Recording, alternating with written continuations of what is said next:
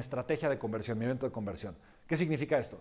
Significa que yo necesito prender la máquina para que 365, 24/7 yo esté generando flujo de efectivo para mi empresa.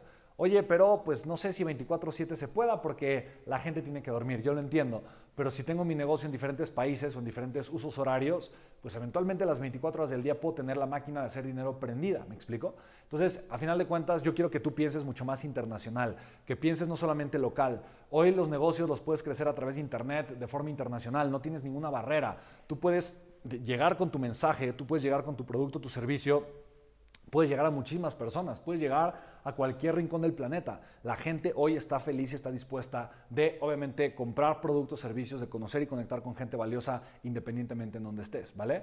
Entonces, para mí aquí que hay un punto muy importante, ¿ok? Y esto te lo quiero compartir. Tienes que pensar en grande, ¿no? Y por eso te dije, lo primer, el primer punto de, de lo que tú y yo tenemos que hablar es de la mentalidad. Porque en primer lugar, si tú no crees que vales o mereces el resultado que quieres, no te vas a atrever a hacer las cosas para obviamente obtener ese resultado. ¿okay? Por ejemplo, si yo quiero ahorita con, este, eh, con mi empresa de agua, si yo quiero llegar a las metas que tengo y crecer, obviamente, eh, eh, la distribución con los productos y los servicios, etcétera, etcétera, si yo quiero lograr eso, ¿yo qué necesito? Esa es la primera pregunta que me hago. Ah, ok, pues yo lo que necesito es muchas ventas, es colocar el producto en muchos lugares. Ok, ¿para eso qué necesito? Pues vendedores, necesito un equipo de ventas. Spen, ¿tú puedes hacer la venta? Claro que yo puedo hacer la venta. Yo hago las ventas y aquí esto es, esto es algo muy importante, porque esta es una pregunta que yo creo que es muy relevante para todos los que estamos aquí conectados. Y la pregunta es, ¿en qué momento debo de vender yo el producto o el servicio? ¿O en qué momento tiene que ser un vendedor el que vende el producto o el servicio? ¿Vale? Y esto yo creo que para mí es una pregunta muy importante que todos tenemos que hacernos, ¿ok? Y aquí va la respuesta. Si el proceso de ventas es un proceso que yo puedo multiplicar, que yo puedo automatizar y que yo puedo escalar prácticamente infinitamente, ¿ok? Está bien que yo haga el proceso de ventas, porque la gente siempre va a confiar más en el dueño de la empresa, ¿ok? Si es un proceso de ventas que requiere de una atención personalizada, contacto físico, contacto presencial con la persona, entonces ten un equipo de ventas que lo haga, ¿ok? Y te voy a poner, por ejemplo, diferentes cosas que yo hago para que entendamos un poquito la diferencia.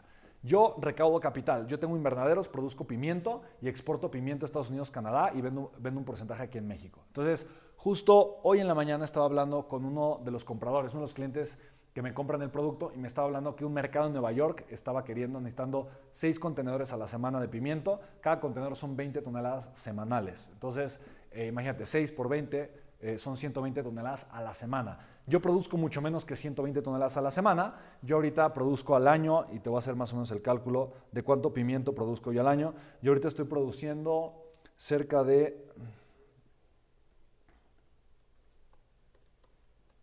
Yo estoy produciendo, eh, estoy produciendo cerca de 80 toneladas a la semana, más o menos, de, de, perdón, al mes, cerca de 80 toneladas al mes, ¿ok?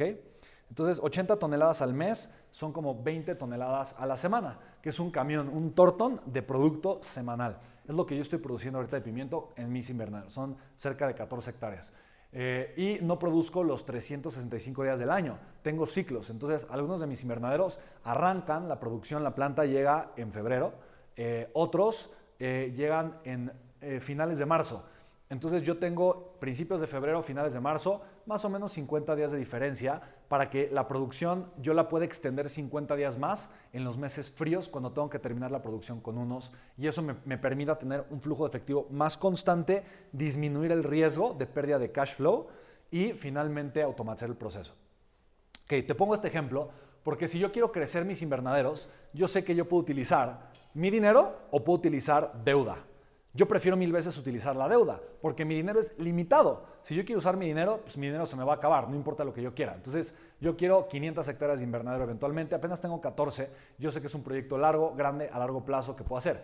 Mientras más invernaderos tengo, yo genero más flujo de efectivo. Con eso tengo dos cosas. Más poder de apalancamiento financiero porque me pueden endeudar más con, con instituciones financieras y bancarias. Y punto número dos, yo tengo también un flujo de efectivo más grande para reinvertir. Entonces, mientras más deuda genero yo, más construyo, más capital puedo generar y más flujo de efectivo rentable puedo estar generando, ¿vale? No voy a profundizar tanto en el concepto de la deuda ahorita, pero definitivamente es una de las herramientas más importantes que tú necesitas aprender a utilizar si quieres crecer como empresario, ¿vale?